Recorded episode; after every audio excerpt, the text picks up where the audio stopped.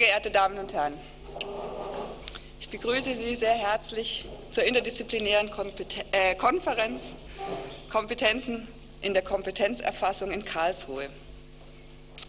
Diese Konferenz ist nicht die erste zu dieser Thematik in Karlsruhe. Genau vor einem Jahr hat Martin Fischer, mein hiesiger Kollege aus der Berufspädagogik, zu einer Tagung über Kompetenzdiagnostik in der beruflichen Bildung ans KIT eingeladen. Und ich freue mich, dass wir mit Bernd Hasler, der heute im Anschluss an Martin Fischer referieren wird, doch zumindest eine gewisse Überschneidung des Referentenkreises verzeichnen können.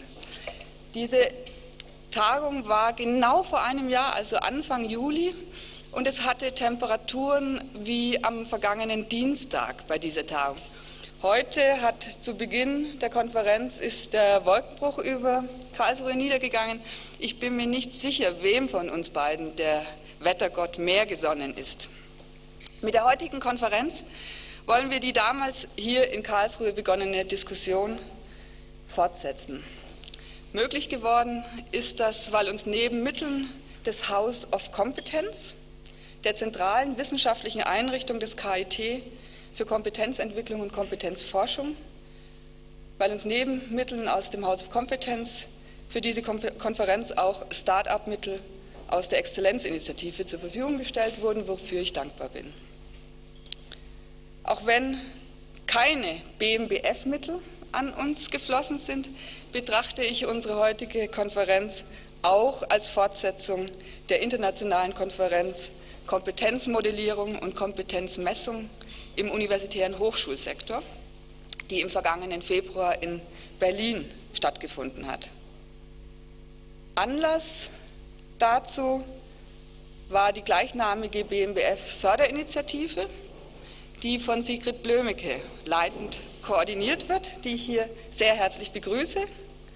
Und ebenso herzlich begrüße ich Stefan Hornbostel, der neben vielem anderen dem wissenschaftlichen Beirat dieser Förderinitiative angehört.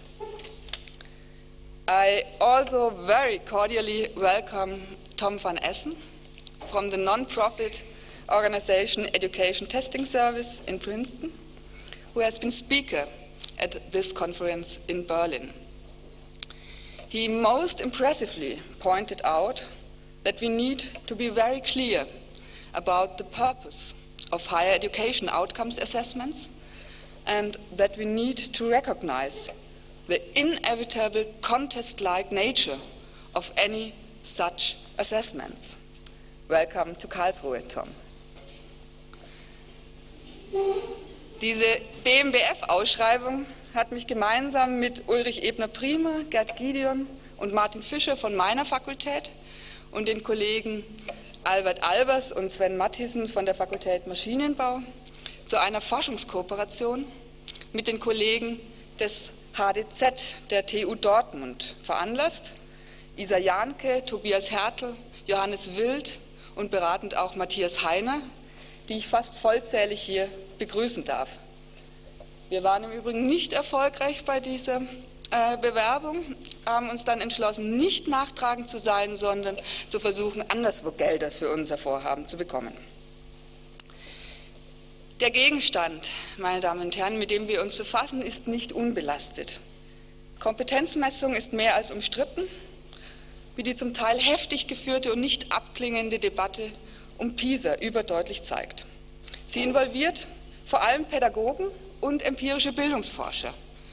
Und es dürfte nicht übertrieben sein, hierbei von einem Paradigmenstreit in der Pädagogik bzw. Erziehungswissenschaft zu sprechen.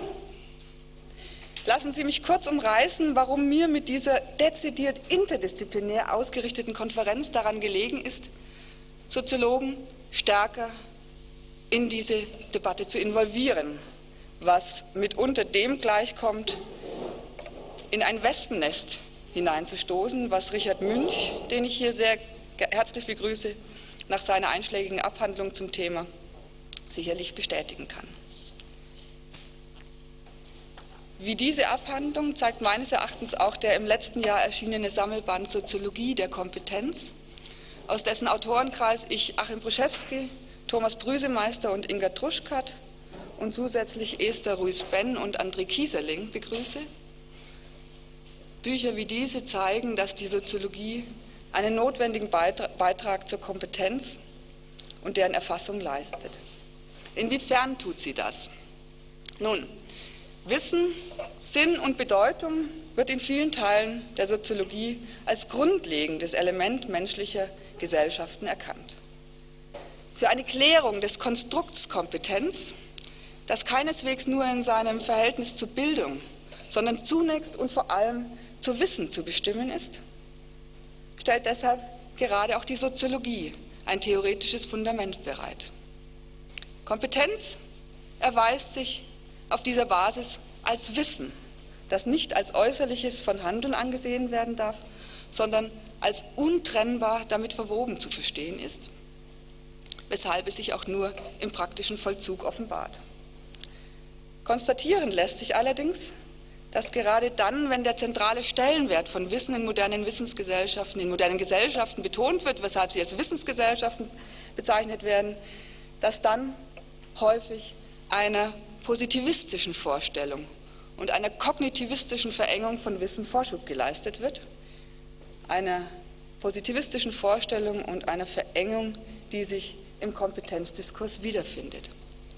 Aspekte, wie diese sind Gegenstand der Wissenssoziologie, weshalb die Konferenz von der Sektion Wissenssoziologie der Deutschen Gesellschaft für Soziologie mitveranstaltet wird. Ich freue mich sehr, dass deren Vorsitzender Rainer Keller gleich nach mir ein Grußwort an uns richten wird. Die Sektion Wissenssoziologie ist mit Ronald Hitzler besonders würdig heute vertreten, weil Ronald Hitzler nicht der jüngste, aber der frischeste Altvorsitzende der Sektion, der Sektion Wissenssoziologie ist. Und Ronald Hitzler, der von sich sagt, er sei völlig inkompetent in Fragen von Kompetenz, hat sich bereit erklärt, mich bei der Moderation dieser Konferenz zu unterstützen. Das heißt, er wird versuchen, uns zeitlich an die Kandare zu nehmen. Nicht nur aber ist Kompetenz Wissen, meine Damen und Herren, sondern mit Kompetenzerfassung wird Wissen über Einzelpersonen und Gruppen bereitgestellt.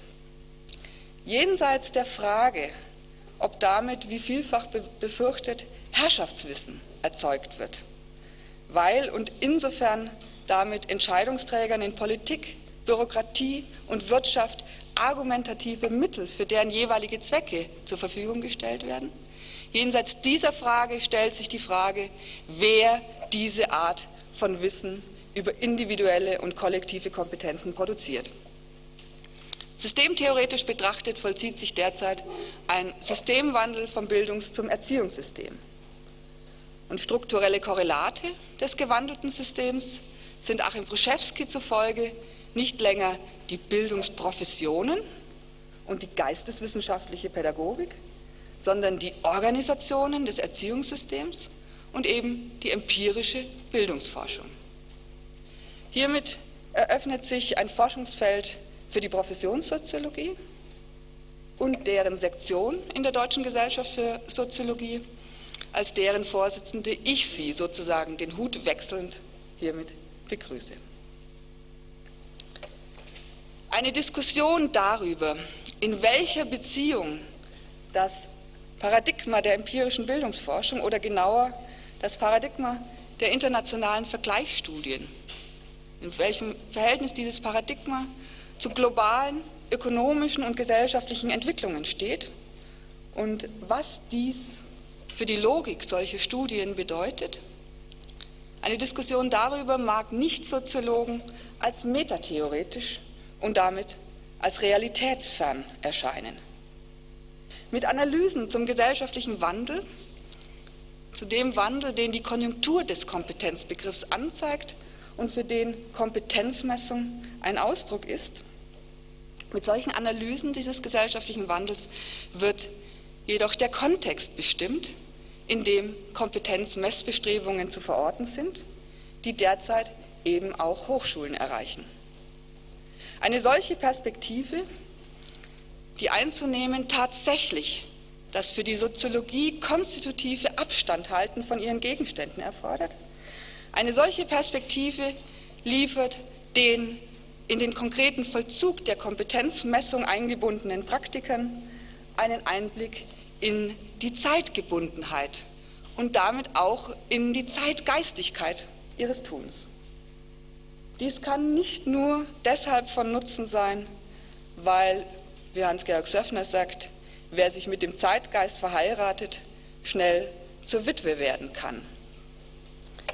Es ist bedeutsam, weil damit ersichtlich wird, wodurch wir, und damit tausche ich meinen Soziologiehut und meinen Sektionshut gegen meinen House of Competence Hut ein, weil wir damit erkennen können, wodurch wir in unserem Tun Getriebene sind und welche intendierten, aber eben auch nicht intendierten Folgen dieses Tun zum Beispiel für Hochschulen und Studierende zeitigen mag.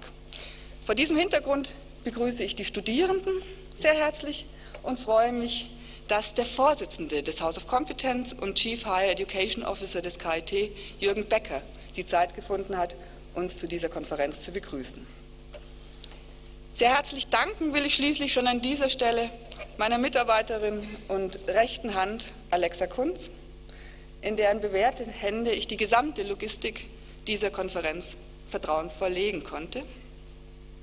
Nach den Präsentationen der Kollegen Albert Albers und Ulrich Ebner-Prima, die uns jeweils einen Einblick in ihre Herangehensweise an unseren Gegenstand gewähren werden, wird Alexa Kunz das Konferenzintro mit einigen organisatorischen Hinweisen beschließen.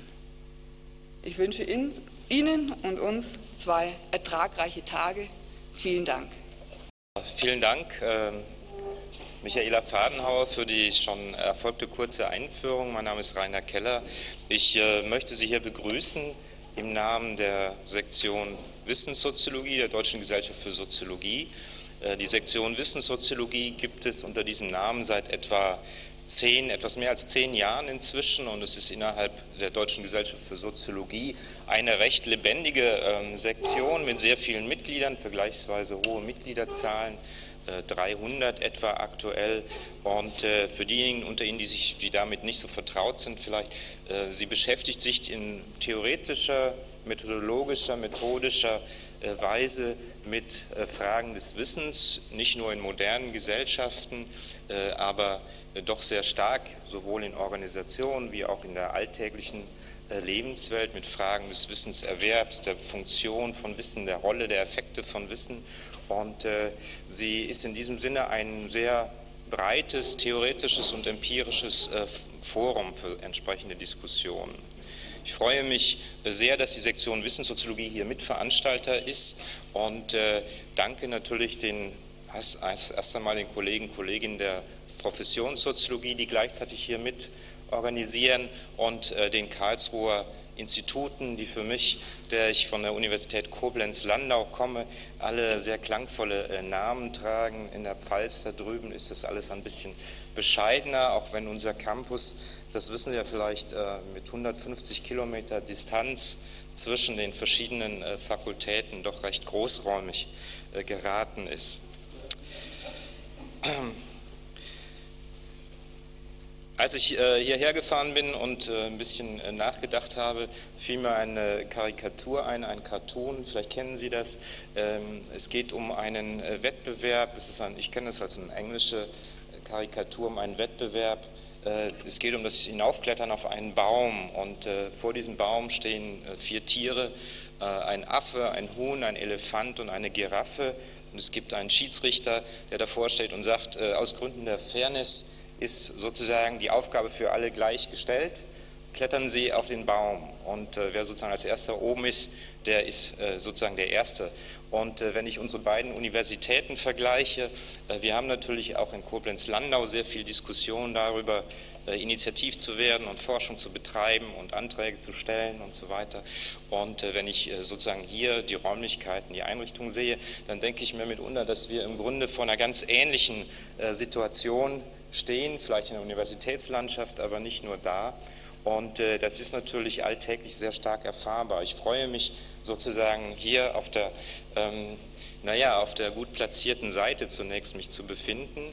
Und äh, was ich äh, damit verbinden will, ist im Grunde ein Hinweis auf die Verantwortung, die im Grunde denjenigen zukommt, die diese Aufgaben stellen. Und ich glaube, das ist ja ein Teil der Diskussion auch der heutigen Tagung äh, und der morgigen Tagung. Ich wünsche den, der Tagung einen anregenden, erfolgreichen Verlauf, gute Diskussionen, Ihnen auch hoffentlich weniger Regen. Ich bin etwas derangiert dadurch gerade geworden, ähm, aber das soll sich ja nicht so fortsetzen. Und äh, ja, in diesem Sinne, ich werde heute Abend ja noch ein paar Bemerkungen auch vortragen, die das Ganze vielleicht etwas vertiefen. Dankeschön.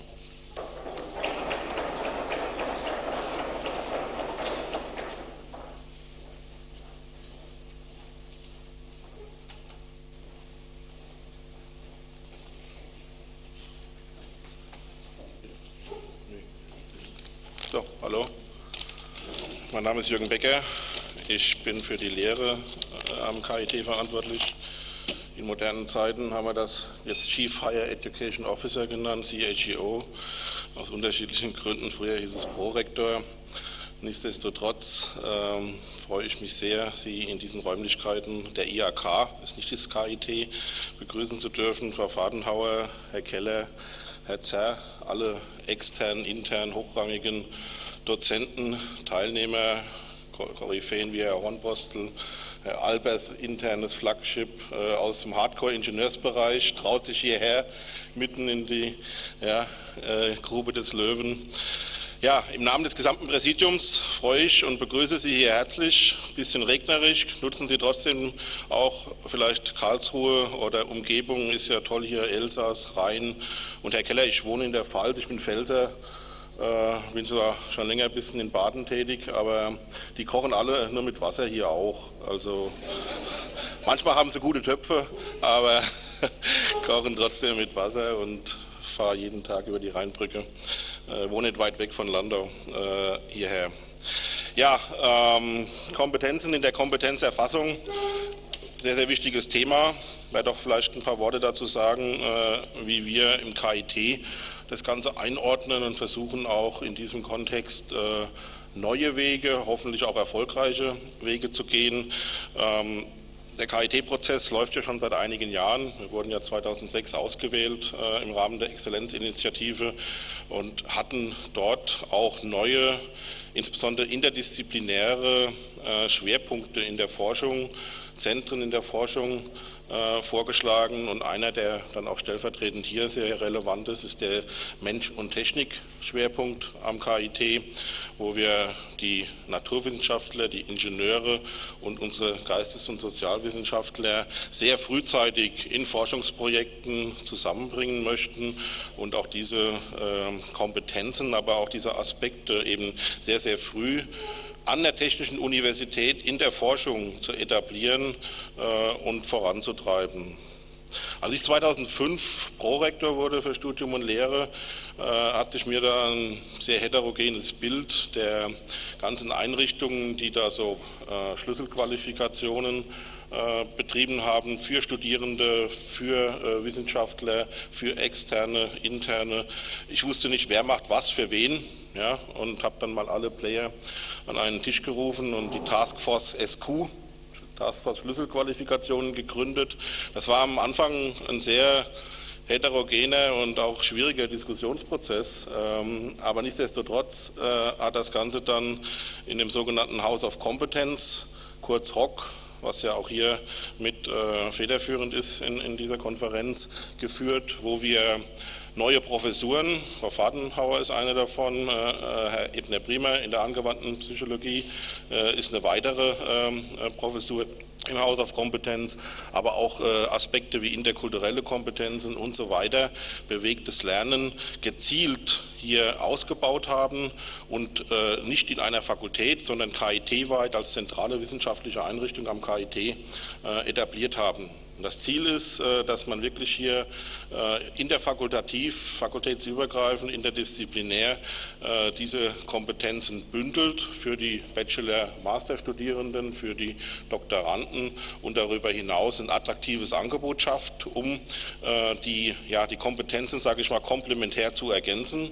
Und dazu gehört natürlich eine sehr gute Kompetenzdiagnose, Kompetenzerfassung, was bei immer auch heterogen werdenden Bildungsbiografien, wenn Sie an den Weiterbildungsfaktor denken, wichtig ist in Bezug auf das Berufsbild, in Bezug auf erfolgreiche Tätigkeit in der Industrie oder anderen Institutionen, basierend auf dem eigenen Background, auf den eigenen Stärken. Wie kann ich diese Kompetenzen, die ich habe, in dieser Richtung eben komplementär erfolgreich ergänzen? Und dazu ist dieser Baustein hier, den Sie hier betrachten in der Konferenz, ein ganz entscheidender aber nicht nur für Studierende und für welche, die sich aus vielleicht in der Industrie schon tätig, dann später weiterbilden lassen. Äh, PISA ist ja auch so ein Stichwort und wir haben am KIT zusammen mit der Universität Stuttgart äh, ein neues Modell konzipiert, was jetzt im Wintersemester 2011 loslaufen wird, das sogenannte MINT-Kolleg Baden-Württemberg. Dieses MINT-Kolleg soll je nach individueller Leistungsstärke äh, dann die beginnenden Studierenden mit optional zusätzlichen MINT-Modulen so mitnehmen, dass die durchaus anspruchsvollen Orientierungsprüfungen äh, in unseren Studiengängen dann auch erfolgreich geschafft werden. Das heißt nicht, dass jeder MINT-Module machen muss, keineswegs. Äh, die meisten werden ganz normal ohne diesen Zusatz äh, durchlaufen wie bisher. Aber die Schwundraten sind insbesondere auch im Ingenieurs- und Naturwissenschaftsbereich immer noch so hoch, dass hier durchaus ein großer Handlungsbedarf ist. Und wenn ich mir die Entwicklung G8 und andere Dinge betrachte, äh, zusätzlich zu PISA, dann habe ich Zweifel, dass das in naher Zukunft besser werden wird. Wir müssen also diese jungen Generationen abholen, mitnehmen, nicht im Regen stehen lassen. Äh, ich denke, die Verantwortung äh, sind wir den jungen Leuten schuldig. Und dazu brauchen wir auch Kompetenzdiagnose, Kompetenzerfassung.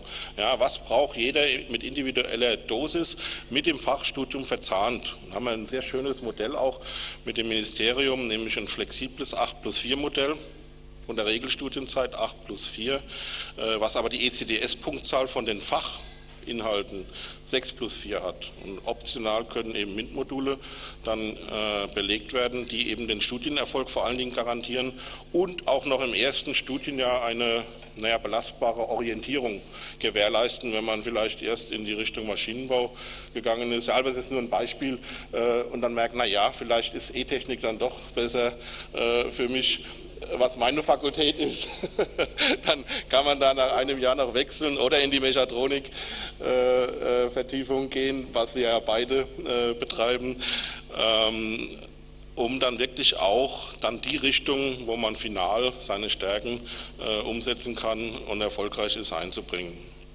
Das Schöne und das Neue am House of Competence, was ich immer gern betone, ist, dass wir wirklich hier an der Technischen Universität durch diese neuen Professuren, aber auch die Etablierung des House of Competence innerhalb unseres Exzellenzkonzeptes am KIT äh, in der letzten Runde und jetzt auch in der kommenden. Wir sind mit Hochdruck gerade dran, äh, unseren Antrag zu finalisieren, dass wir dort Themen wie äh, Bewegung und Lernen und weitere Dinge, Kompetenzdiagnosen, Erfassung etablieren können und auch forschungsmäßig betreiben können. Das ist nicht selbstverständlich für eine technische Uni und der Herausforderung ähm, haben wir uns gestellt.